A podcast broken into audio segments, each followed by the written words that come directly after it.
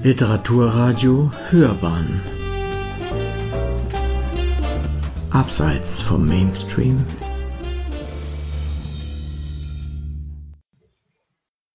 Herzlich willkommen zu einer neuen Folge Hörbahn on Stage. Ganz Corona-konform, vollständig ohne Publikum, aber natürlich nicht ohne Autorin. Heute bei uns Katina Doro. Katina, hallo. Danke, dass hallo, du da bist. Hallo Katharina. Danke für die Einladung. Katina hat ihren wunderbaren Roman Champagner auf Ex mitgebracht, der letztes Jahr erschienen ist. Mhm. Und ich denke, wir starten gleich direkt im Text. Katina, lies uns doch bitte ein wenig vor. Ja, das kann ich gerne machen. Die Szene ähm, aus der ich lese, das ist eine Szene, die sich in der Vergangenheit abspielt. Das ist sozusagen fünf Jahre bevor die Geschichte beginnt. Die Geschichte selber handelt von einer einst großen Liebe zwischen Kaya und Erik, die aufgrund eines Missverständnisses auseinandergegangen ist. Genau genommen, weil Erik dachte, dass Kaya dabei ist, ihn mit seinem besten Freund zu betrügen. Und ähm, die Szene, aus der dieser Eindruck entstanden ist, das ist die Szene, in der wir jetzt einsteigen. Jonas Wohnzimmer sah ziemlich vornehm aus und war offenbar von einem Innendesigner eingerichtet worden.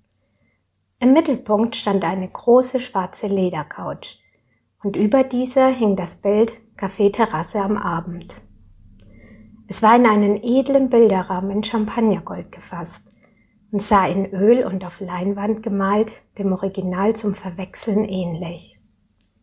Kaffeeterrasse am Abend war eines der Bilder von Van Gogh, die Kaya über alles liebte. Es zeigte ein Gässchen der südfranzösischen Stadt Arles in einer lauen Sommernacht. Im Mittelpunkt war die große Terrasse eines Cafés zu sehen. Einige Menschen saßen an den Tischchen. Andere schlenderten einfach an dem Café vorbei. Und alle hatten etwas gemeinsam. Sie schenkten dem spektakulären Nachthimmel keinerlei Beachtung, der mit funkelnden Sternen übersät war. Während Kaya voll und ganz in die lebhafte Atmosphäre des Gemäldes versunken war, spürte sie plötzlich warmen Atem in ihrem Nacken. Erschrocken zuckte sie zusammen. Gefällt dir das Bild? Jonas war ihr gefolgt und stand jetzt unmittelbar hinter ihr.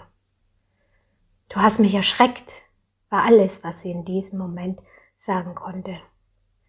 Sorry, das habe ich nicht gewollt. Ihr Blick wanderte zurück zu dem Kunstwerk. Ja, es gefällt mir sehr. Kaffeeterrasse am Abend gehört zu meinen Lieblingsbildern von Van Gogh. Allein wie er den sich ständig ändernden menschlichen Alltag und zugleich die seit Millionen von Jahren unveränderlichen kosmischen Zusammenhänge abbildet.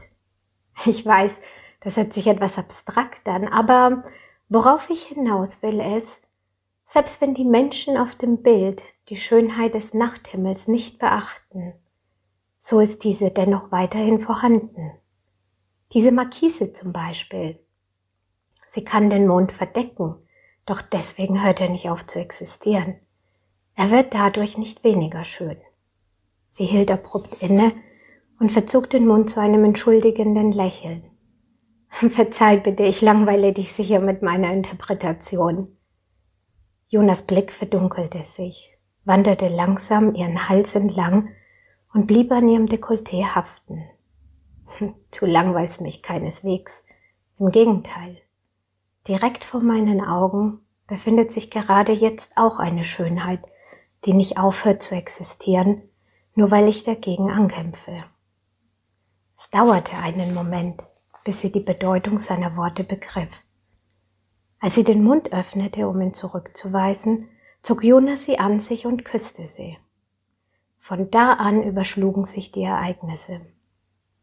Genauso plötzlich, wie Jonas sie an sich gerissen hatte, stieß er sie wieder von sich. Kaya, es gibt kein Wir, die Freundin meines besten Freundes ist für mich tabu. Wie oft soll ich dir das eigentlich noch sagen? Kaya schwieg überrumpelt. Sie verstand nicht, was Jonas damit meinte, brachte diese Sätze nicht mit dem überein, was er noch vor wenigen Sekunden von sich gegeben hatte. Jonas, was soll denn dieser Unsinn? fragte sie ungläubig und wandte sich ab. Da saß sie in ein vertrautes graues Augenpaar. Und in diesem Moment änderte sich alles. Plötzlich war es so still im Zimmer, dass man die Uhr auf dem Kaminsims leise ticken hörte. Erik, du hier? stammelte sie in die unheilvolle Stille hinein und war teils froh, ihn zu sehen und teils erschrocken von der Eiseskälte in seinen Augen. Hm, ich komme wohl etwas ungelegen, was? Aber ich werde nicht länger stören. Sein Blick verfinsterte sich noch mehr. Er war jetzt voller Verachtung voller Gedanken, die er nicht aussprechen würde. Nicht auszusprechen brauchte, weil sie ohnehin für alle sichtbar waren. Erik, warte bitte, ich, es ist nicht so, wie du denkst. Ihr Blick wanderte verzweifelt zu Jonas hinüber. Sie flehte ihn regelrecht an, die Sache richtig zu stellen. Jonas aber wandte sich mit gespielter Verachtung von Kaya ab und klopfte Erik auf die Schulter. Tut mir leid, Kumpel, ich hätte dir das gern erspart. Aber jetzt weißt du wenigstens, was sie für eine ist. Kaya wollte wieder weitersprechen, doch sie fand keine Worte, war starr vor Schock. Sie konnte nicht einmal sagen, was es genau war, dass ihr die Sprache verschlagen hatte. War es die Wut auf Jonas oder die Enttäuschung über Erik? Nein, das stimmte nicht. Sie wusste genau, was es war. Es war letzteres. Es war die bittere Enttäuschung, dass er ihr so etwas überhaupt zutraute. Ja, und jetzt steigen wir in eine Szene ein, die findet ähm, ja eine ganzen Zeitspann später statt. Also Kaya und Erik haben sich inzwischen sind sie sich wieder näher gekommen. Sie haben ähm, eine Nacht miteinander verbracht. Ähm, allerdings ist Erik inzwischen verlobt und ähm, nach dieser gemeinsamen Nacht ähm, ist sie am nächsten Morgen aufgewacht und hat festgestellt, dass Erik einfach verschwunden war mit einem Zettel, wo er einfach äh, sagt, ja, sorry, tut mir leid. Und ähm, ja, sie ist natürlich jetzt total enttäuscht von all dem, was passiert ist. Und sie, ähm, ja, ähm, ist von London, das Ganze ist in London passiert, ist von London dann einfach in die Berge geflohen und hat dort für sich ähm, ein paar Entscheidungen getroffen. Wie in Trance atmete sie ein paar Mal die klare Luft tief ein und aus. Sie lauschte dem Rauschen des Windes und den Flügelschlägen der Alpenvögel. Die Zeit schien stillzustehen. Das Gefühl, auf dem Gipfel eines hohen Berges zu stehen und den berauschenden Blick über eine schneebedeckte Landschaft zu genießen, war unglaublich unglaublich intensiv, unglaublich beeindruckend. Hier oben gab es eine grenzenlose Weite, ein willkommener Gegensatz zu der Beklemmung, an der sie gerade innerlich zu ersticken drohte. Hier oben konnte sie gleichzeitig zurückblicken und nach vorne schauen. Und plötzlich verspürte Kaya das Bedürfnis, mit jemandem über das, was in London vorgefallen war, zu reden. Sie war sich sicher, wenn sie Marie die ganze Geschichte mit Erik erzählen würde, hätte sie Verständnis für sie. Aber sie hatte dennoch Angst, es ihr zu sagen. Auch Lou würde weiterhin ihre beste Freundin bleiben. Ganz sicher würde sie das. Aber vor Lou hätte sie sich rechtfertigen müssen. Und das wollte sie nicht. Nicht im Moment jedenfalls. Somit konnte Kaya nicht einmal ihr erzählen, dass sie Erik geküsst hatte ganz abgesehen davon, dass sie mit ihm geschlafen hatte. Nein, niemand durfte wissen, was in London vorgefallen war, außer Erik und ihr. Und während Kaya so dastand und in die Ferne schaute, passierte etwas mit ihr. Etwas, womit sie selbst nie gerechnet hätte. Ohne groß nachzudenken, holte sie ihr Handy heraus und tippte. Hallo Erik, ich kann dir gar nicht sagen, wie viel mir diese Nacht mit dir bedeutet hat. Es war einfach unglaublich schön. Wie damals, als du noch in München warst, bei mir. Ich vermisse diese Zeit.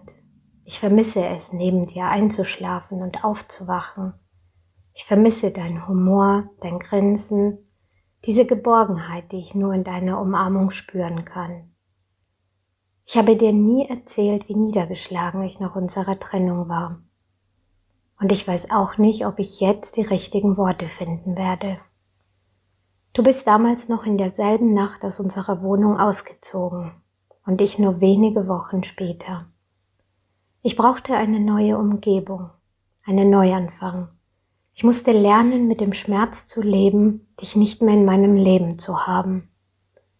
Bis heute kann ich keine Bilder von Van Gogh sehen, ohne wehmütig zu werden. Oder das Snoopy-T-Shirt tragen, das du mir aus New York mitgebracht hast. Erinnerst du dich noch daran? Ich weiß, das ist lange her, sehr lange.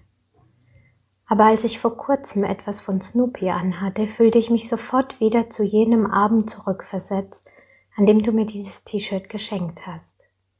In diesem Augenblick warst du da, bei mir, auch nach so langer Zeit.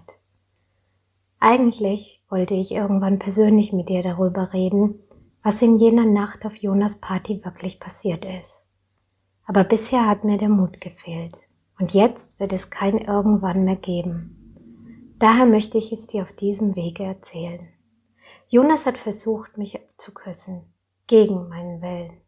Er muss dich aber irgendwie bemerkt haben, denn von einer Sekunde auf die andere stieß er mich von sich und, naja, den Rest kennst du ja schon. Warum ich dir das alles überhaupt erzähle? Genau weiß ich es selbst nicht. Vermutlich, weil es mich immer noch unendlich traurig macht, dass du mir damals noch nicht einmal die Chance gegeben hast, dir alles zu erklären. Kaya. PS, ich wünsche dir, dass deine neue Liebe für dich das ist, was du für mich immer warst. Einzigartig. Sie las ihren Text zigmal durch. Die Tränen, die ihr dabei kamen, versuchte sie gar nicht erst zurückzuhalten. Ein paar Minuten blieb sie still, starrte reglos auf ihr Handy und sprach dabei leise vor sich hin. Ja, ich liebe dich und ich werde dich nicht vergessen, nicht einen einzigen Tag lang. Aber nun ist es für mich an der Zeit, dir Lebewohl zu sagen. Dann drückte sie auf Senden. Im Nachhinein war es erstaunlich einfach gewesen, Worte zu finden und sie Erik zu schicken. Fast so, als hätte sie fünf Jahre lang darauf gewartet, dies tun zu können. Sie fühlte sich traurig, aber auch befreit. Kaja wischte sich die Tränen aus den Augen, die lautlos auf den Boden getropft waren, und hielt ihre Beine umschlungen.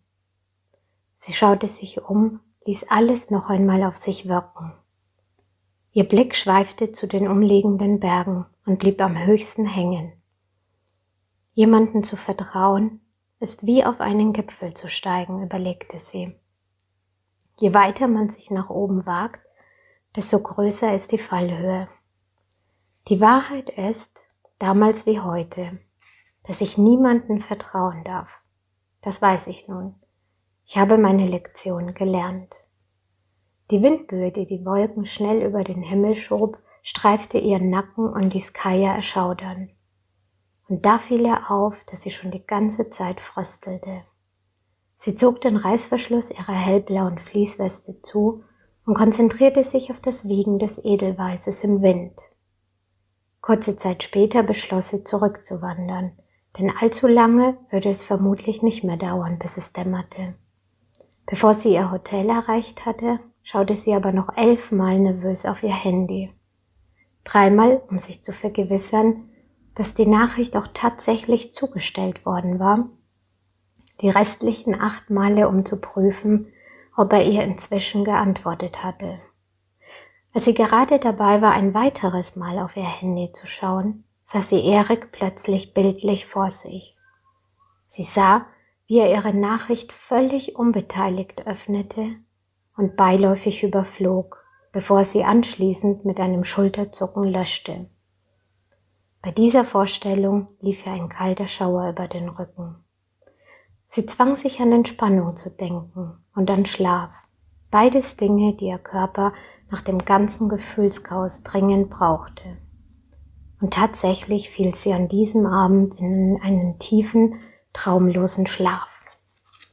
Okay, und jetzt wandern wir noch ein bisschen weiter. Ähm, in einer Situation, wo Kaya an Erik erinnert wird durch eine bestimmte Situation im Münchner Hofgarten. Besser gesagt, die Bowlspieler. Ähm, sie hat ja ein Konzept für ihn erstellt und die Bowlspieler, das hat sie in diesem Konzept verarbeitet. Und dieses Bild äh, weckt wieder die Erinnerung an sie hoch. Genau, und da lesen wir jetzt noch den letzten Teil unserer Lesung vor. Tiefe dunkle Wolken hingen schon am Himmel aber Kaya wollte dennoch zu Fuß ins Büro gehen. Etwas Bewegung und frische Luft würden ihr jetzt gut tun. Also lief sie durch die Innenstadt, vorbei an edlen Einkaufspassagen und vielen noblen Geschäften mit riesigen Schaufenstern. An einem Obststand kaufte sie sich eine Schale frischer Erdbeeren und ging dann in den Hofgarten. Dort führte ein schmaler Kiesweg zu einem runden Pavillon, aus dem sanfte Celloklänge zu hören waren.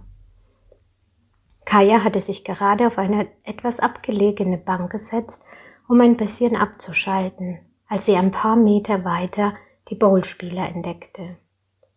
Sie schaute weg, versuchte an etwas anderes zu denken, doch wie hypnotisiert kehrte ihr Blick zu den Spielern zurück. Die Zeit stand plötzlich still. Vor ihrem inneren Auge tauchte Eriks Gesicht auf. Sie hatte länger nicht mehr an ihn gedacht und sie wollte auch nicht mehr an ihn denken. Und in diesem Moment fühlte sie aber eine tiefe Sehnsucht nach ihm, kurz und doch intensiv. Schwermütig schloss sie die Augen. Es gibt Menschen, sinnierte sie, die füreinander geschaffen sind und das große Glück haben, einander zu begegnen so wie Ben und Marie. Dann gibt es Menschen, die begegnen dem vielleicht richtigen Partner zum falschen Zeitpunkt, so dass der sich nicht auf sie einlassen kann, so wie Paul und ich. Andere mögen zwar jemanden innig lieben, ihre eigene Angst lässt es aber nicht zu, diese Liebe auszuleben, so wie Maybe. Wieder andere erkennen die eigenen ungesunden Verhaltensmuster und schaffen es auch, sie zu durchbrechen. Das ermöglicht ihnen einen definitiven Schlussstrich unter etwas zu setzen, das ihnen nicht gut tut, so wie Lou. Einigen Menschen aber gelingt dieser definitive Schlussstrich nicht. Sie sind dann auch nicht offen für Neues. Ob ich zu denen gehöre? Ich weiß es nicht. Vermutlich schon. Hinzu kommt, dass ich in meinem Leben bei für mich wichtigen Dingen nun mal keine Kompromisse mache. Wenn der Preis dafür ist, dass ich allein bleibe, so muss ich diesen Preis eben bezahlen. Sollte ich mich also nie wieder auf etwas Neues einlassen können, wäre das für mich okay. Irgendwie wird es schon werden, dachte Kaya wehmütig und öffnete wieder die Augen. Ein Leben mit Erik kann ich nicht haben. Nicht jetzt und auch nicht irgendwann später. So viel steht fest. Aber ich kann mein eigenes Leben ändern. Ich kann wieder anfangen, es zu leben. Spontan griff sie nach ihrem Handy und buchte sich einen Aufenthalt in einem Chalet in den Bergen mit einem atemberaubenden Blick auf die Alpen und einem gemütlichen Kamin, um sich so wenigstens an einem schönen Ort einsam zu fühlen. Und im Winter würde sie einen Skikurs belegen um jederzeit, wann immer sie sich nach Ruhe sehnte, auf einsame Pisten Skifahren zu können. Ja, diesen Kurs werde ich machen, sagte sie sich gedankenversunken und griff nach der Schale, um sich eine Erdbeere herauszunehmen. In diesem Moment bemerkte sie die Widmung auf der Bank, auf der sie saß. Für Charlotte, die ich geliebt habe, und zwar viel mehr als Worte zum Ausdruck bringen können. Nur habe ich es leider nie geschafft, es ihr zu sagen. James. Ach ja, die gibt es auch noch. Menschen, die Liebe erst gestehen können, wenn es schon zu spät ist. Vielen Dank. Ja. gerne, gerne. Hat es Erinnerungen geweckt, Katharina, an dich? Ja. Als meine Lektorin. Nee, das, das, ist, das ist spannend, obwohl das ja jetzt wirklich schon eine ganze Zeit zurückliegt, dass wir, dass wir gemeinsam an diesem Buch gearbeitet haben, ist vieles noch unglaublich präsent und gleichzeitig ist es immer äh, schön, wenn ich es dann höre. Mhm. Und ähm, höre, wie flüssig es ist. Das freut mich immer. Natürlich, ganz klar. Ähm, ja, ich glaube, wann haben wir das Buch fertig gehabt? Im November letzten, Ja, vorletzten vorletzten Jahres. Jahres. Richtig, Ja. vorletzten Jahres, ja. Mhm. Das ist schon eine ganze Zeit. Ja. Ja. Mhm. Äh, nur als Disclaimer für die werten ZuhörerInnen. Ich habe mit Katina zusammen dieses Buch begleitet als Lektorin und zwar noch bevor sie es beim Verlag eingereicht hat. Darüber möchte ich natürlich auch noch mit dir sprechen, aber wir fangen erstmal vorne an, wie es sich gehört. Ja. Wie ist diese Geschichte zu dir gekommen? Interessanterweise habe ich ja mit Bücherschreiben gar nichts zu tun gehabt. Ich habe als Kind mal ein paar ja, Mini-Gedichte über die vier Jahreszeiten der Klassiker geschrieben. Mit dem Winter hatte ich übrigens angefangen. Da war ich acht oder neun. Und dann habe ich kurz gedacht, ein Buch zu schreiben. Aber dann wollte ich plötzlich doch Tennisspielerin werden. Das war damals, ich war riesengroßer Steffi Graf-Fan und Pete Sampras. Und das waren so die nächsten fünf Jahre meines Lebens. Und dann, ja, am Ende habe ich BWL studiert, ja, dann doch was ganz anderes gemacht. Und ähm, Bücher schreiben und so, das war komplett weg. Und ein, an einem Abend war ich im Flieger und ich dachte irgendwie, okay, bin nach Bilbao geflogen und ich dachte so, was machst du jetzt eigentlich noch aus deinem Leben, außer dieser BWL-Welt, sage ich mal, die voll mit Zahlen ist und ja. Und dann dachte ich, hm, du könntest doch eigentlich ein Buch schreiben. Ich meine, spricht dir eigentlich nichts dagegen, ja. Und dann habe ich gedacht, okay, wenn ich ein Buch schreibe, worüber schreibe ich dann? Und ich wusste gleich zwei Aspekte, die ich unbedingt in dem Buch behandeln wollte. Zum einen die Rolle der Frau in der deutschen Wirtschaft. Warum sage ich die deutsche Wirtschaft? Weil tristerweise in Deutschland noch so ist, wie es ist, während Europa sich um uns herum zum Teil weiterentwickelt. Ja? Also das war für mich sehr wichtig, weil ich auch aus dieser Welt stamme und von vielen Kommilitoninnen, äh, Leuten um mich herum einfach das jetzt wirklich intensiv miterlebe, wie schlimm das eigentlich ist.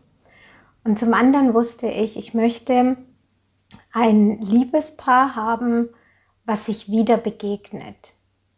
Einfach um zu zeigen, was passiert mit Menschen, die mal eine gemeinsame Vergangenheit hatten, wo dann Jahre vergangen sind und man sich dann wieder trifft.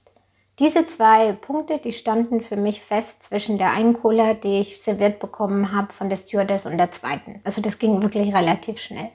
Und dann habe ich am Abend, habe ich dann im Hotel eingecheckt. Und dann irgendwie habe ich mich dann so mit ein paar, an einem älteren Ehepaar unterhalten. Die waren Engländer und die haben dort in ihren, ähm, ja, Dreiviertel von Jahr dort verbracht, wegen Sonne und so. Und dann sind wir so ein bisschen ins Gespräch gekommen und dann habe ich gesagt, ja, also ich schreibe ja jetzt ein Buch. Klang ja richtig gut, ja. So. Und dann guckt die Frau mich an und sagt so, ja, sie ist auch Autorin. Und ich so, oh. Jemand, den man kennt? Ja, äh, nein, eine äh, Kinderbuchautorin. Äh, nee, also ja. Und in dem Moment dachte ich dann so, hm, also gut, ja, also viel konnte ich ja nicht erzählen. Ja, als sie dann gefragt hat, ja, was schreiben Sie denn und so, habe ich dann doch zu weit gegriffen. Aber für mich habe ich gedacht, okay, du wirst dieses Buch einfach schreiben. Und basierend auf, auf diesen zwei Säulen habe ich dann einfach angefangen, immer von einem Kapitel mich zum nächsten bewegt und ähm, immer wenn ich das Gefühl hatte, was weiß ich, diese Bergszene zum Beispiel, da war ich selber am Berg und äh, irgendwie dieses Gefühl, so schön gelebt, so nach vorne schauen zu können und irgendwie zurückblicken zu können. Man fühlt sich so erhaben in dem Moment. Und dann dachte ich, ja, jetzt machst du auch eine Szene in dem Buch, wo das ist. Und so hat sich das dann so entwickelt über drei Jahre hinweg. Also ich habe nicht jeden Tag daran geschrieben, weil ja, Zeit und so, aber so kam diese Geschichte irgendwie von Tag zu Tag, von Kapitel zu Kapitel. Hm. Tatsächlich ist es so, ich kann das nicht wirklich ausführlich beurteilen, weil ich im äh, Romance-Genre, in dem dein Buch ja jetzt offiziell gelandet mhm. ist, sozusagen mhm. vermarktungstechnisch, weil ich mich nicht da so gut auskenne. Aber soweit ich das zumindest überblicken kann, ist ja tatsächlich dieses Kreuz zwischen ähm, Karrierefrau mhm. und Liebesroman, das passiert nicht so oft. Mhm. was mich an deinem Roman auch äh, begeistert hat, war die Tatsache, dass ja wirklich zwei Karrieremenschen aufeinandertreffen. Mhm. Oder sogar mehr. Du hast ja den, den Paul schon angesprochen, den Kaya ganz am Anfang trifft, von dem sie glaubt, dass er sie über ihre Vergangenheit mit Erik hinwegbringen kann. Ähm, der ja auch äh, als Journalist Karrieremensch ist. Äh, Erik selber ist ein Karrieremensch. Kaya ist ausgesprochener Karrieremensch. Ähm, und dass das alles nebeneinander möglich ist und Liebe. das ist Ja, das, ja. das Schöne daran, dass ich das nicht widersprechen muss. Die Karriere und die Liebe Ja. für die Frau zumindest. Ja, ich meine, für mich stand ja von Anfang an fest, ich möchte eine Protagonistin haben, die soll tough sein, die soll smart sein und die soll aber feminin sein, weil ich wollte zeigen, dass Weiblichkeit und Karrieretyp kein Widerspruch sein muss, im Gegenteil. Und ähm, Kaya ist ja eine Freundin, wenn es um Lou geht oder um Marie und Ben. Sie ist eine Frau, wenn es um Erik geht oder auch um Paul. Aber sie ist auch eine Managerin. Und ähm, das war mir wichtig zu, zu herauszustellen, dass das wirklich, dass, dass Personen verschiedene Funktionen wahrnehmen. Und äh, witzigerweise, ähm, weil du angesprochen hast, dass dieses, dieses Romance und Karriere nicht so typisch ist, witzigerweise ähm, bekomme ich die größten Fanpost oder ne, Feedback von Frauen, zum Teil auch von Männern, ähm, die gar kein Romance lesen. Die landen dann per Zufall irgendwie auf dieses Buch, weil es denen jemand empfiehlt und die würden das niemals kaufen und sagen dann immer, ja, die sind dann total begeistert von diesem Buch, obwohl die Romans eigentlich wirklich, die fassen das nicht an. Und ich konnte für mich das lange nicht erklären. Wie kommt das zusammen? Wie passt das, dass jemand, der kein Romance äh, mag, mein Buch so mag? Und auf der anderen Seite auch wieder andersrum. Es gibt ja auch Leute, die nur Romance lesen und sich mit dem Buch nicht identifizieren können. Die mögen das dann weniger. Und dann hatte ich ein Interview gesehen von Charlotte Link im Fernsehen. Sie wurde gefragt, warum sie Krimis schreibt. Und dann hat sie auch gesagt, es geht ja nicht darum, weil sie so gerne mag, wenn Menschen sterben, sondern es geht ihr darum zu sagen, wie reagieren Leute in Ausnahmesituationen. Und dann habe ich für mich jedenfalls beschlossen, dass das der Grund sein muss, warum solche Leute, die gerne auch Krimis lesen, mein Buch mögen. Weil Kaya ist ja in einem absoluten Ausnahmezustand.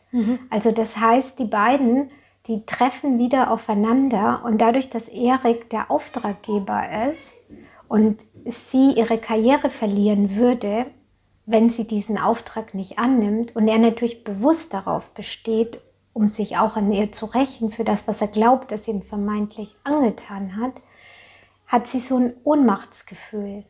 Und dieses Ohnmachtsgefühl ist auch das, was sie zu extremen Handlungen dann verleitet. Und so stelle ich mir vor, diese Psychologie, die mitschwingt, das ist auch, glaube ich, das, was bei Krimis dann immer so mitschwingt. So, was machen Menschen, wenn die um ihr Leben fürchten müssen, zum Beispiel. Ja? Also bei mir wird keiner umgebracht, ja. Also Aber ähm, ja, und das habe ich, glaube ich, so für mich mitgenommen. Ähm, hast du denn selber ähm, viel Romance gelesen früher? Oder ist dein, dein beliebt, geliebteres Genre auch ein anderes Genre?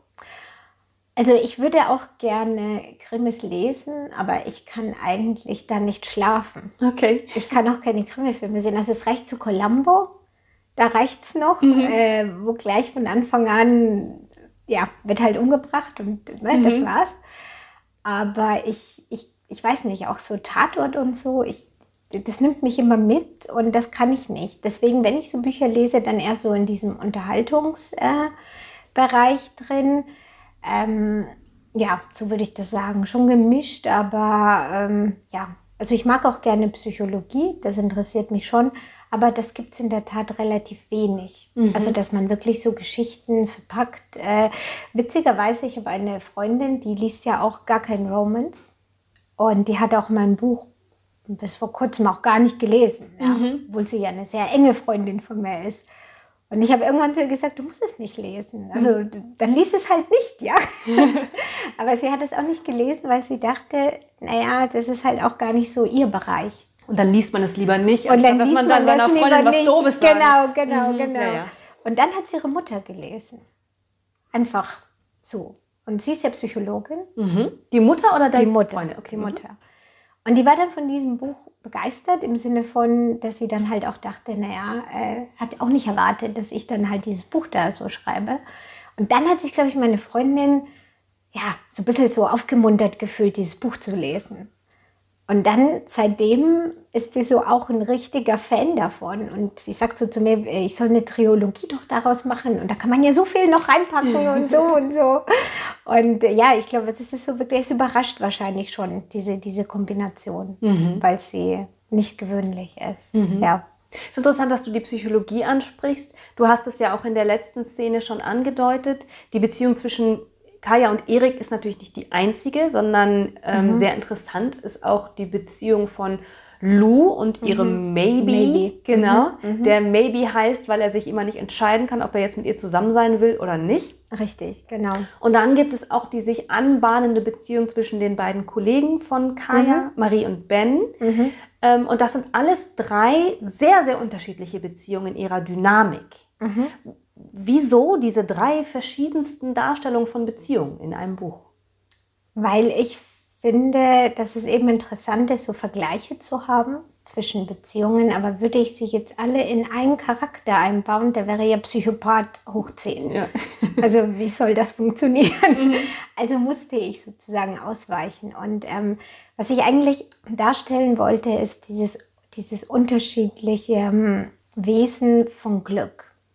Also zum Beispiel m, Ben und Marie, die haben ja das Glück, eine sehr unkomplizierte Beziehung führen zu können. Das heißt, aus einer Freundschaft heraus ähm, entwickelt sich etwas zwischen den beiden, was läuft. So richtig so klangheimlich, äh, plötzlich ist es da. Ja, ist natürlich für Kaya bisschen, macht sie ein bisschen wehmütig, wenn sie sieht, wie stark sie ja an ihrer Beziehung leidet, weil bei Kaya geht ja auch ganz viel um Vertrauen und Vergebung. Sie hat halt für sich die Frage, naja, wenn Erik mir sowas zutraut und er mir gar nicht vertrauen kann auf das, was ich sage, hat er mich je geliebt? Diese Frage stellt sie sich. Und ähm, auch andersrum, ich meine, wenn man jemanden vergibt etwas, kann man trotzdem sagen, man vertraut ihm auch. Also wie hängen diese zwei Aspekte von Liebe zusammen? Ben und Marie, die sind ja wie gesagt, da geht es darum gar nicht. Ja, das ist vollkommen easy, vollkommen, ja, so, ja. Ähm, Lou und Maybe, das ist wieder so eine schwere Geschichte auch, weil Maybe ist dieser typische Bindungsphobiker. Wann immer Lou ihm zu nahe kommt, geht er zwei Schritte zurück und wann immer er merkt, dass ähm, er jetzt Lou verlieren würde, macht er wieder einen Schritt auf sie zu. Wo Lou dann aber wiederum denkt, okay, jetzt würde er ja vielleicht, weil ähm, sonst würde er doch nicht sich mir wieder nähern. Und was ich damit sagen wollte, ist, wenn, wenn Menschen so eine Konstellation haben, dann müssen die einfach in sich hineingehen und überlegen, tut es ihnen gut? Weil die Menschen fragen sich dann immer, ja, er muss mich doch lieben, sonst würde er doch nicht. Und er hat mir doch gesagt, dass er mich liebt. Und ich glaube, was, was man verstehen muss, ist, dass Bindungsphobiker, die haben einfach ein anderes Thema. Die haben einfach, die gehen immer davon aus, verlassen zu werden und damit nicht klarkommen zu können im Nachhinein. Also unbewusst lassen sie sich auf etwas nicht ein. Das heißt nicht, dass sie Menschen nicht lieben. Im Gegenteil, manchmal gerade wenn sie jemanden lieben, trauen sie sich nicht diesen Schritt zu gehen, weil sie denken, dann wird der, der Schmerz später noch schmerzvoller werden. Und Lou ist dann so ein starker Charakter, die dann wirklich irgendwann diesen Schritt, diesen, diesen Cut macht. Und die dann einfach für sich sagt, ich kann nicht mehr, ich steige aus. Und sich sogar auch noch die Frage stellt, bin ich nicht vielleicht der Phobiker auch? Also es ist, es ist ja immer einfacher, jemanden zu haben, der sich nicht bindet, Da kann man ja dann immer sagen, ah, wunderbar, mir liegt's nicht, ja, weil ich bin ja so bemüht, ja. Und das ist das, was so ein bisschen Lou auszeichnet, dass sie wirklich einfach aus, auch aus dieser Schwäche heraus für sich was gewinnt und auch etwas ändert. Das ist so. Und die geliebten Falle sprechen wir auch so ein bisschen, äh, sprechen wir, also spreche ich auch so ein mhm. bisschen an. Ähm, Lou wiederum hat Angst, dass Kaya eben in so eine Art geliebten Falle fällt, dass Erik eben sie als Geliebter hat und bei seiner Verlobten bleibt. Deswegen schimpft sie auch immer so mit ihm. Und bei geliebten Fallen ist es ja oft so, dass die Frau sich selber aufgibt und alles macht, damit der Mann sich für sie entscheidet und gegen seine Beziehung.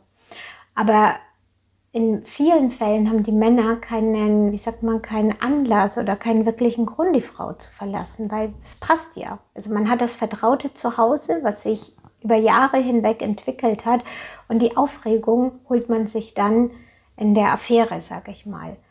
Und äh, da ist auch mal so ein bisschen mein Appell. Also klar, es ist unglücklich manchmal, wenn das im Leben passiert, aber auch immer darauf achten, wann erreicht man den Punkt, wo es einem nicht gut geht. Wo man hm. wirklich für sich sagt, ich muss jetzt aussteigen, weil das tut mir einfach nicht gut. Mhm. Weil mein, das Bizarre bei geliebten Fallen ist ja, man, man macht alles, damit der Mann merkt, ach wie toll es ihm mit einem gehen würde. Und dann ist der Mann vollkommen ausgeglichen und dann gibt es zu Hause auch keinen Streit und nichts. Er hat ja auch ein schlechtes Gewissen. Es gibt ja auch keinen Grund, dass er dann die Frau irgendwie anpumpt. Und dann wartet man und wartet man. Und ich kenne so viele Frauen im Privaten, die einfach ihr Leben auch wirklich daran kaputt haben gehen lassen. Und deswegen so, nur so am Rande mhm. spreche ich dieses Thema äh, auch so ganz kurz mhm. an. Was die alle gemeinsam haben, ist ja dieser, dieser Grundgedanke, dass äh, natürlich die, diese Emotion der Liebe, also dieses Gefühl, äh, Grundlage ist, aber dass es eben nicht das Einzige ist, was notwendig ist, damit eine Beziehung mhm. funktioniert oder so funktioniert, wie sie sollte. Genau, genau, mhm. ja. Es, es, muss passen irgendwie. Ja. Ne? Und schön finde ich auch, was du gesagt hast, immer so dieses, dieses Gucken auf den anderen und so alles tun für den anderen, aber sich selbst in seine eigene Position dabei zu verlieren, ist ja auch was, mhm. was, was man gerne macht, weil man ja geliebt werden möchte. Genau, genau. Ja. Ja, hm. ja ich hatte auch interessanterweise einen, jemand, der hat das Buch gelesen und dann hat er es erstmal gegen die Wand geschmissen weil das war wirklich eine so eine geliebten Falle-Situation. Ah, okay. Und ich so, mein Buch gegen die Wand. Wenigstens hast du große Emotionen ausgelöst. Das ist doch was. Und äh, dann hat sie ja auch gesagt, ja, aber es tut einfach weh, wenn man es nicht erwartet. Man will ja so ein Romance lesen, man will ja in eine Welt fliehen und dann steht hier von so einer blöden Autorin da, hier muss nicht gut ausgehen und hm. mhm. Und dann so fünf Tage später wurde das Buch dann wieder rausgeholt. dann zu Ende gelesen. Sehr gut.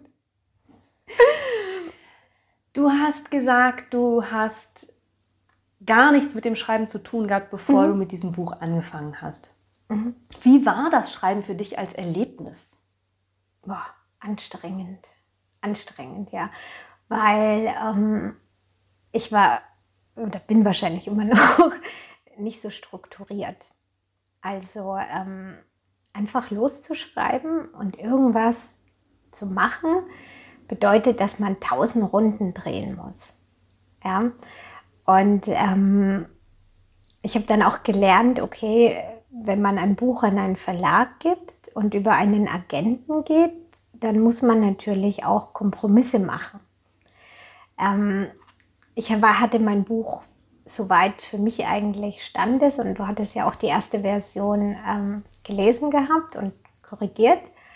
Und dann kommen eben auch die Anforderungen von außen, wo es heißt, was weiß ich, bis dato muss die Person X auftauchen oder und dann, Seite 30 muss der Love Interest auftauchen. Richtig, genau, mhm. genau. Und ähm, dann fängt man wieder an, irgendwie ein Buch umzukrempeln. Und dann, man hat immer das Gefühl, es gibt kein Ende. Das ist, glaube ich, der große Unterschied zu der BWL. Also in der BWL gibt es so klare Muster. Also wenn man was errechnet, dann rechnet man XYZ Punkt.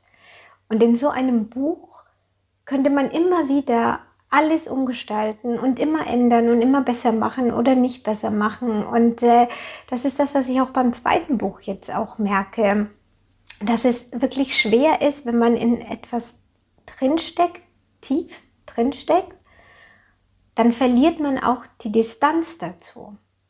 Und dann verliert man sich in Sachen, aber der Leser, der hat ja nicht diese Nähe. Er geht immer mit einer gewissen Distanz ran an die Sache. Und dann braucht man so Leute wie dich, die einen so ein bisschen da wieder erden, die einfach sagen, hm, naja, also ich verstehe das jetzt nicht, wie, wie kommt das oder warum reagiert die jetzt so? Und jedes Mal, wenn ich dir was gebe, denke ich immer, ja, das passt so, sonst würde ich es ja auch nicht geben, ja. Und dann kommt das Feedback zurück und dann denke ich immer, wieso, was passt denn da jetzt nicht, was passt denn da jetzt nicht? Jetzt will ich mich schlecht. Nein, das ist mein Job. und, ähm, und, und dann, dann fängt man wieder von vorne an. Und ich habe jetzt auch, also du wirst sehen, wenn du dann die nächste Version dann bekommst, ähm, ich habe jetzt auch mit einer Freundin von mir zusammengearbeitet. Sie ist nämlich ähm, Regisseurin hm? und sie kennt mich seit, jetzt muss ich rechnen, äh, 30 Jahren oder so.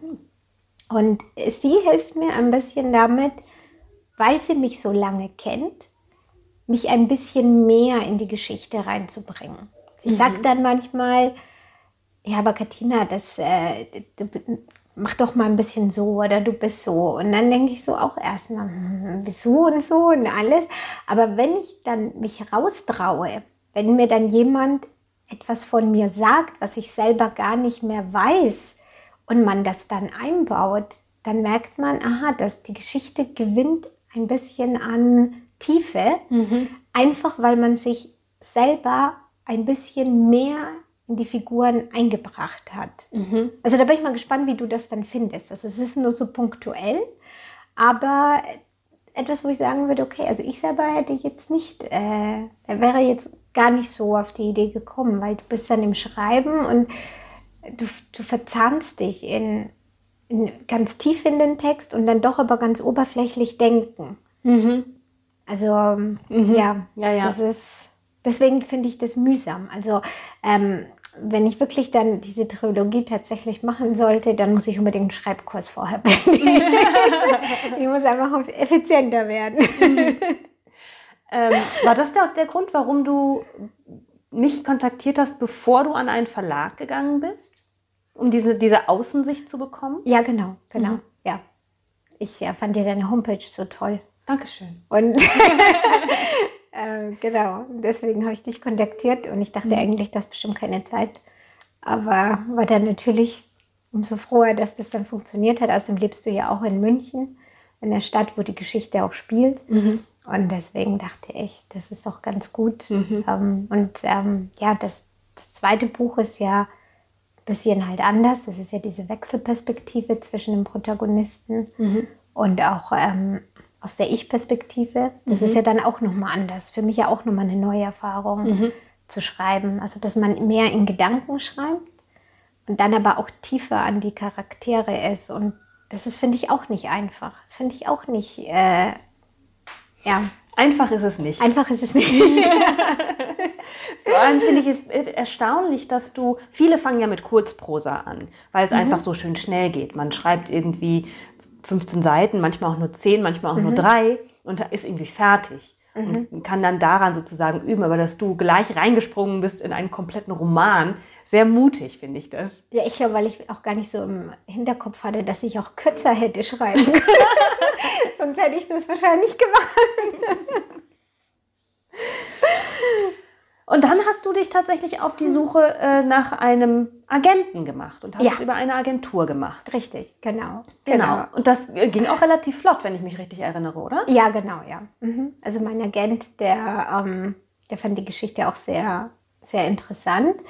Ähm, das Feedback, das ich auch von ihm bekam, war eben auch, dass man diesen Roman schwer einschätzen kann. Also man kann ihn wirklich schwer in eine Ecke stellen. Mhm. Ähm, und deswegen war das auch, ja, war das, glaube ich, für ihn sicherlich auch mal was anderes. Ja, es ist sicherlich leichter, einen Krimi zu vermitteln, der jetzt nur Krimi ist oder ein typisches Romance. Also ja, das ist, ähm, bin mal gespannt, wie er den zweiten Roman dann findet, ob er denkt, dass er den leichter irgendwo äh, einordnen kann oder ob er denkt, Gott, was hat die schon wieder da auf den Tisch gebracht. Wir machen natürlich auch direkt weiter, wieder mit einer Karrierefrau natürlich in der Hauptrolle. Ja, genau, richtig, genau. Sollen wir auch ein bisschen was dazu sagen? Und gerne, wenn du schon bereit bist, darüber sprechen zu wollen. Ja, ein bisschen ja. Äh, unter der Bedingung, dass sich nicht wieder alles ändert. Wer weiß. noch ist die Anwältin, vielleicht wird sie noch Pferdezüchterin. Wir werden sehen. genau, also der zweite Roman, der handelt ja von einer Anwältin die ist ein bisschen da, wo Kaya am Ende landet, wenn man ist. Also Kaya ist ja eine Unternehmensberaterin, die ähm, sich gegen Ende der Geschichte entscheidet, selbstständig zu werden. Das heißt, dieses Ungleichverhältnis, wo er, was sie mit Erik erlebt hat, einen Auftrag nicht ablehnen zu können, weil man eben diese Freiheit nicht hat, dieses Ohnmachtsgefühl, daraus hat sie sich ja dann weiterentwickelt. Also sie hat für sich gesagt, ich will das für mich nicht. Ich wage den Schritt in die Selbstständigkeit. Ich nehme das Risiko auf. Also dieses ganz unten sein, wie heißt so schön, dieses ähm, Stars only shine in the darkness. Also dass man manchmal wirklich Entscheidungen aus dem Leben oder im Leben trifft, die man sonst nicht machen würde, wenn man nicht wirklich das Gefühl hätte, ich kann nicht mehr. Mhm hat sie dazu veranlasst, dann diese Selbstständigkeit zu machen. Und die zweite Figur, die ist es schon. Also die muss sich damit nicht ähm, beschäftigen. Und sie ist auch, ja, sie ist auch tough und äh, aber sie, ähm, sie ist sie, sie ist eben dadurch, dass sie Diplomatentochter ist und als Diplomatentochter durch die Welt reist, hat sie auch einen Thema damit, sich wirklich irgendwo niederzulassen. Ähm, das heißt, für sie ist immer, man lebt aus dem Koffer und sich niederlassen heißt ja auch eben jemanden auch zu vertrauen, wenn man jemanden kennenlernt. Und ähm, der ja, Protagonist dazu, der ist auch jemand, der ähm, ja aus einer sehr reichen Welt kommt wo Geld eigentlich ähm, das Einzige ist, was zählt. Und äh, dann treffen auch zwei Welten aufeinander. Er, jemand, der ein bisschen, ich will nicht sagen skrupellos ist, aber der, für ihn ist es einfach selbstverständlich, dass man mit Geld bestimmte Sachen einfach macht, ohne groß nachzudenken. Sie jemand, der die sehr viel ähm, Wert legt auf äh, ihre Prinzipien, Wahrheit zum Beispiel, das Prinzip Wahrheit und so nimmt das Ganze dann so ein bisschen seinen Verlauf. Äh, die starten was und irgendwann stellen die fest, die Person, die ich gegenüber mir habe, ist ja gar nicht die Person, wo ich glaube, dass ich gegenüber mir habe. Mhm. Und so zerbricht so ein bisschen die Welt mhm. außenrum. Mhm. Ja. ja, es ist äh, sehr spannend, auch daran jetzt äh, zu arbeiten. Ähm, wir haben es ja auch unter uns schon besprochen. Das zweite Buch ist nochmal eine andere Herausforderung, nicht wahr? Ja, ja. Also äh, das Gute daran ist, du bist ja von Anfang an an meiner Seite. Ich muss sagen, ähm, Kaya oder Champagner auf Ex hast du bekommen, da war das schon fertig. Mhm. Ähm, und jetzt, ich schreibe was, ich schicke es dir, du schickst es mir zurück von Anfang an. Das macht es mir natürlich leichter, dass ich nicht irgendwie ähm, mich verzweige oder verzahne, wenn sozusagen die Geschichte steht. Und es ist immer leichter, wenn man wenn man immer so weiß, okay, irgendwas passt nicht, was passt da, was, was, was stört nicht. Ich sehe das manchmal nicht. Mhm. Ich merke dann immer, hm, irgendwie es macht nichts, ist nicht schlüssig, aber ich weiß nicht, woran das liegt. Und dann bist du natürlich eine große Hilfe, wenn, wenn du dann halt sagst, ja, ich glaube, das ist das. Oder mit deiner Erfahrung und auch mit deiner Distanz natürlich zu der Geschichte. Als Autor hat man das nicht mehr. Mhm. Also ja, oft ist es ja. ja so, dass man während des Schreibprozesses sich so denkt, äh, das ist jetzt der Faden und das deswegen und das deswegen. Und es kommt aber auf der Seite einfach nicht rüber oder es kommt nicht so an. Mhm. Und man hat zu viele Sachen aufeinander gestapelt. Mhm. Irgendwo in der Mitte hakt irgendeine Motivation und drei Kapitel später kommt man deswegen nicht weiter, mhm. weil da mhm. einfach der richtige Schlüssel noch der nicht, Schlüssel nicht genau. Ist, ja. Und solche Sachen, das stimmt, das, das fällt einem selber dann nicht mehr auf, weil ja. man hat ja mhm. tausend Gründe. Man hat sich genau. das ja alles überlegt. Genau, genau, genau. genau so ist es, ja. Wie schwer ist es, dieses Feedback zu bekommen, rein emotional? Von, äh, von dir ja. jetzt oder von den Lesern? Sowohl als auch gerne. Also von dir fällt es mir nicht schwer, genauso wenig eigentlich auch nicht, wenn ich von Freunden Testlesen mache, mhm. weil ich eigentlich auch jemand bin, der auch gerne Kritik hört. Also das stört mich nicht, weil ich weiß, wo ich was daraus gewinnen kann. Also das finde ich auch, ich meine, jemand, der immer nur sagt, das passt, brauche ja nicht, ja. Nee. Ähm, von den Lesern ist es ein bisschen schwieriger, muss ich zugestehen, weil also als Autor macht man das Buch und dann muss man sehen, wie es einen verlässt. Also zu Themen wie Klappentext, Cover, Titel. Wenn man über einen Verlag geht, entscheidet das ja der Verlag. Und damit wird ja auch entschieden, welche Art von Zielgruppe angesprochen wird. Mhm also es lässt sich nicht vermeiden, dass Leute auch ein Buch lesen, wo man eigentlich, wenn man die beraten würde, man sehr schnell merken würde, mein Buch ist nichts für dich. Als, als Autor möchte man, dass die Menschen eine schöne Zeit mit dem Buch verbringen. Ich möchte nicht, dass jemand ein Buch kauft und liest und damit einfach dann nicht happy ist. Dafür gibt es einfach viele schöne andere Bücher, die denen dann gefallen würden. Mhm. Aber das kannst du als Autor nicht machen. Du hast keine Chance. Du legst ja noch nicht mal die Kriterien selber fest, anhand dessen eine Kaufentscheidung ausgelöst wird. Und ähm, dann zu die Amazon-Sterne, das, das muss ich sagen, finde ich schon nicht so einfach immer dann, wenn man denkt, äh, ja, naja, wenn du das jetzt so schlecht findest, dann hätte ich natürlich auch gern gehabt, dass du es nicht gekauft hättest. Aber das kann man nicht. Mhm. Ja? Und ich war auch mal ähm, in einem Hotel letzten Sommer und ich habe mich mit denen über die Sternebewertungen unterhalten, wie mhm. die das wahrnehmen. Und die haben auch zu mir gesagt, das ist schlecht, weil in der Regel zufriedene Kunden bewerten nicht. Mhm. Und es sind meistens die Unzufriedenen, die bewerten. Und man hat ja auch keine Chance irgendwie. Das steht dann da und, und die sagen auch, okay, wenn sie merken, jemand ist unzufrieden, dann machen die alles, damit da kein negativer Stern entsteht. Aber das kannst du als Autor nicht machen. Nee. Also ich kann nicht beraten, ich kann nicht merken, jemand steht da und blättert durch und ich kann nicht sagen, ah Moment, äh, was magst du so, mein Buch ist aber so, das geht nicht. Und das muss man irgendwie lernen, das hinzunehmen. Und das war für mich neu. Also das war wirklich neu. Und ich merke bei Bewertungen, wenn man ein Buch hat, was eins zu eins einzuordnen ist, dann sind die Bewertungen konstant. Weil die, die Leute genau wissen, was sie bekommen. Und richtig. dementsprechend können sie dann auch sagen, richtig. für das, was ich erwartet mhm. habe, ist es genau das, genau was ich so wollte. ist es. Mhm. Genau so ist es, ja. Mhm.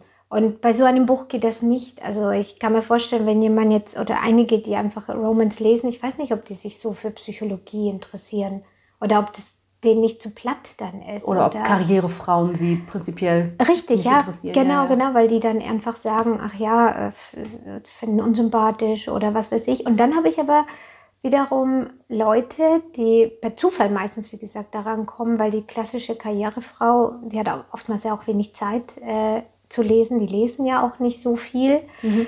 Äh, und die sagen die lesen das Buch und das macht so viel mit denen aus, weil die sich so in dieser Figur wiedererkennen. Die sagen sich ja, sie kennen das auch und für viele Frauen, das darf man nicht unterschätzen, ähm, entsteht aufgrund diesem Ungleichverhältnis im Job eine Identitätskrise. Also man muss sich das vorstellen, es gibt eine Gleichberechtigung in der Schule an der Universität, also da war man nur eine Matrikelnummer. Mhm. Also ich habe jetzt nur, weil ich eine Frau bin, keine leichteren Klausuren bekommen. Ja, ja. Äh, man steht, wir standen damals vor so einem äh, Schrank mit den ganzen Nummern und dann ist man mit Herzklopfen davor und hat diese Nummer dann geguckt und gehofft, dass man sich nicht verguckt hat, hat man bestanden oder nicht. Ähm, man, man kannte das nicht, dass man in dieser Berufswelt wirklich diesen, diese Ungleichbehandlung widerfährt. Man war ja gepolt als jemand, man bringt sich ein und man sieht einen Erfolg. Und viele meiner Leserinnen sagen zu mir, naja, ähm, damit die nicht befördert werden, muss man ja irgendeinen Grund sagen. Also sagt dann der Vorgesetzte, ja, das kannst du noch nicht oder das. Und wenn man es natürlich kann und man weiß aber, dass es nur so dahergeschoben ist, dann ist es wie so ein Wasserball, hat die eine mir beschrieben, wo sie einfach die Emotionen immer wieder runterdrückt und einfach akzeptieren muss, dass sie einfach diese Chance zur Selbstverwirklichung, wie sie das genannt hat, mhm. äh, nicht bekommt. Und dann gibt es ja auch so ähm, eine, das fand ich auch interessant, da hat der Vorgesetzte von ihr gesagt, ist, wenn sie Karriere machen will, muss sie sich wie ein Mann kleiden. Und dann hat sie auch gesagt, ich bin aber kein Mann, ich bin eine Frau. Und was die Leute halt einfach nicht verstehen, ist, dass Männer Vorteile haben, Frauen vor, haben Vorteile, so Eigenschaften wie Empathie oder Diplomatie, Kommunikationsfähigkeit. Ich meine, dieses Modell Gleichberechtigung funktioniert ja auch in vielen Ländern, ja, allein schon in den Nordics und so, die sind sehr erfolgreich damit.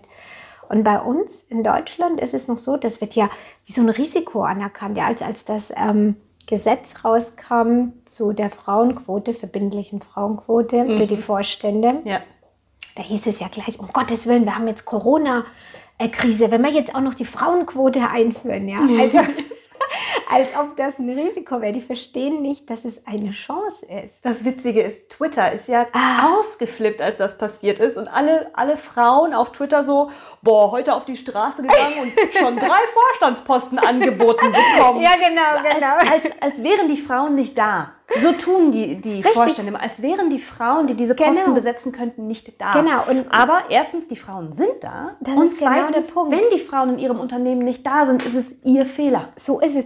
Ich, ich muss auch dazu sagen, was frustriert denn die Frauen am meisten? Das unterstellt, dass die beste Frau schlechter ist als der schlechteste Mann, der leitet. Mhm. Wenn man sich anschaut, wie gut die Frauen sind. Die sind ja zum Teil besser als der beste Mann. Mhm. Und wie schlecht der schlechteste Mann ist. Also die sind grottenschlecht zum mhm. Teil, wirklich.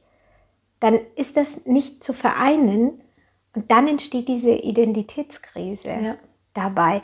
Und ich sage immer so, ich habe einen ähm, schönen ähm, Spruch gelesen, so vor, vor kurzem erst, ähm, Only Quality ähm, das Not Fear Equality. Vielleicht hast du jetzt das Genre des Kar der Karriere-Romance angestoßen. Karriere-Romance. Es sollte eine eigene Rubrik geben, wie ich finde. Ganz großer Schlenker. Du hast relativ viele Bilder in deinem Buch verarbeitet. Du hast in der Einzelne, die du gelesen hast, über Van Gogh gesprochen. Mhm. Es kommen auch noch andere mhm. Bilder. Mhm. Monet. Vor, genau. Mhm. Ähm, wie bist du darauf gekommen, das einzumachen? Hast du eine Leidenschaft für die Malerei? Also erstmal habe ich kein Talent dazu, komplett inko, also ungeeignet zu malen. Es mhm. reicht zum, das ist das Haus vom Nikolaus und ein Baum daneben. das kriege ich hin. Aber was ich an ähm, Kunst schön finde, ist, dass man es schafft, etwas in Menschen auszulösen. Ähm, dieses Bild Kaffeeterrasse am Abend, das hängt im, ähm, in der Wohnung von meiner Schwester. Mhm. Und wann immer ich dort bin, schaue ich das immer an und ich habe immer das Gefühl, als ob man wirklich gerade im Süden ist. Mhm. So, das, das weckt es einfach in einem aus. Und ähm, auch so, wirklich auch so diese Markise, die das so trennt. Also, wo man sagt, da hast du den Himmel, der unendlich ist der immer da sein wird. Und dieses erdische, irdische da unten, was einfach vergänglich ist. Ja? Und diese Markise, die das trennt. Ich habe das immer angeschaut mhm. und ich habe immer gedacht, hm, irgendwie interessant. Ja? Ähm, aber Kunst ist, finde ich, so interessant, weil jeder mag was anderes. Also ich habe auch Freundinnen, die haben Bilder, wo ich denke, furchtbar. Mhm die, die, die, stören mich irgendwie, die machen mich nervös, die, das ist so ein bisschen so aggressiv Mhm. Auch Kandinsky und so. Das löst in mir jetzt nicht eine Entspannung aus. Und das ist auch interessant, wie, wie Menschen mit Farben und Strukturen immer was ganz anderes verbinden. Also das finde ich an Kunst interessant, aber wie gesagt, also ein Bild malen wäre definitiv nicht, wäre definitiv nicht drin bei mir. Du wurdest ja gefragt, ob du tatsächlich noch Fortsetzungsbände zu Champagner auf Ex Ja. schreiben wirst. Richtig, ja. Gibt es Pläne? Mhm. Ja. Macht schon auf was gefasst, ja. Okay. ich freue mich. Ich habe ähm, also ich habe tatsächlich wegen einer Trilogie nachgedacht und ich glaube, ich würde das gerne machen, weil ich finde, erstens mal haben wir genug interessante Charaktere, aus denen man noch viel rausholen kann. Und zweitens ist das ja auch noch relativ, ich will nicht sagen oberflächlich geblieben, aber dadurch, dass wir nicht Charaktere, also wir haben ja Charaktere, die wieder treffen, eine gemeinsame Vergangenheit miteinander haben, aber die machen aktiv nicht was in der Gegenwart. Und deswegen denke ich, auf sowas kann man immer bauen. Also ich, ich denke jetzt nur mal spontan, ähm, wie, wie, wie würde denn so eine Beziehung dann mit Kaya und Erik funktionieren? Ich meine, wir haben jetzt ein Happy End, aber das Happy End, genau, das Happy End ist ja nur der Anfang vom Tag gemeinsam. Ja? Wie, wie ist es denn dann mit dem Vertrauen und ähm, wie, wie schwingt das so mit oder was für eine Vergangenheit? Wir erfahren ja relativ wenig von Kajas Vergangenheit. Wir wissen zwar nur, sie, dass sie Angst hat, äh, sich so oder dass sie ein Sicherheitsbedürfnis hat, aber wir wissen nicht, woher das kommt. Woher kommt das eigentlich? Was wird mit Lou passieren, die für sich äh, entschieden hat, dass sie jetzt lieber alleine ist, anstatt jemanden hinterherzugehen und die glücklich ist. Also wo man sagt, sie findet ihr Glück, indem sie sich von was befreit, was ihr nicht gut tut. Was heißt das dann für sie? Was machen wir mit dem Kollegen Schmidt, diesen Chef von Kaya, der ja auch nicht wirklich das modernste Frauenbild hat? Ich meine, Kaya ist weg. Er ist natürlich ein bisschen geknickt, weil er nicht so ganz damit zurechtkommt, kann sie aber noch weiterhin als externe Beraterin buchen. Ähm, steigt er nicht vielleicht sogar bei Kaya ein? Interessant. Ich habe mir noch nicht so viele Gedanken darum gemacht. Ich muss jetzt erstmal das Aktuelle irgendwie über die fertig kriegen. Aber danach, äh, ja. Also ich denke, da könnte man wirklich schon noch einiges holen, weil es ist doch sehr rudimentär. Also das Erste. Ich find's- Oder was denkst du? Ich finde es immer schön, wenn man an den Punkt, wo klassischerweise so eine Geschichte aufhört, nochmal ansetzt und nochmal schaut. Denn gerade so dieses, wenn man vom Happy End zum Beispiel spricht, es gibt in diesem wunderbaren Film äh, Forget Paris, ähm, der da anfängt, wo andere Liebesfilme aufhören. Und dann so diese, die Zeit, wie wird es schwierig, Ja. eine Beziehung zu führen, eine Ehe zu führen, mit den Marotten des anderen klarzukommen, vielleicht auch zwei Karrieren unter einen Hut zu bringen. Richtig. Genau. Allein diese Frage, wo wohnen wir denn jetzt? Wohnen wir in München? Wohnen wir in London? Genau, genau. Solche Sachen. Ja. Mhm. Wie ist es auch mit all den Sachen, die sich in diesen Jahren, in denen man nicht zusammen war, die sich Richtig. angesammelt haben? Korrekt, korrekt. Man ist ja auch jemand geworden, jemand anderes geworden im Zweifelsfall. Mhm. genau so ist es, Das, ja. das, sind, das sind die spannenden Sachen. Das Ja. ist sowieso das Spannendste. Das Zusammenkommen finde ich immer relativ einfach. Schwierig wird es dann ab Jahr drei so. Aber wir drei, ja, genau, genau. Genau. Ja, und deswegen, also, ja, also wir starten, sobald ich äh, das andere fertig gekriegt habe.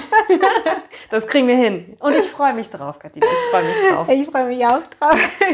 Vielen, vielen Dank für dieses wunderbare Gespräch. Ja, ich danke dir. Nochmal äh, kurz zusammengefasst: Katina Doru, Champagner auf Ex, zu haben als E-Book und als Printbuch. Richtig, ja.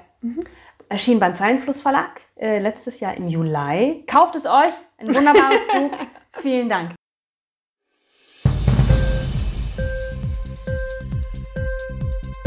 Hat dir die Sendung gefallen?